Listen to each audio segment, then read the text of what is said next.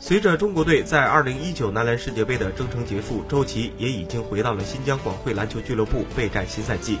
据知情人透露，在周琦回到俱乐部后，新疆队球员希热丽江代表俱乐部方面向周琦宣读了欢迎信。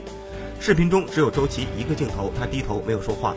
希热丽江表示：“亲爱的周琦先生，欢迎您回家，感谢您对篮球俱乐部的大力支持，俱乐部全体员工向你表示最真诚的欢迎。”在远赴 NBA 打球之前，周琦在 CBA 为新疆队效力。在2016到17赛季，在周琦的带领下，新疆队于当赛季总决赛击败广东队，夺得了队史首个总冠军。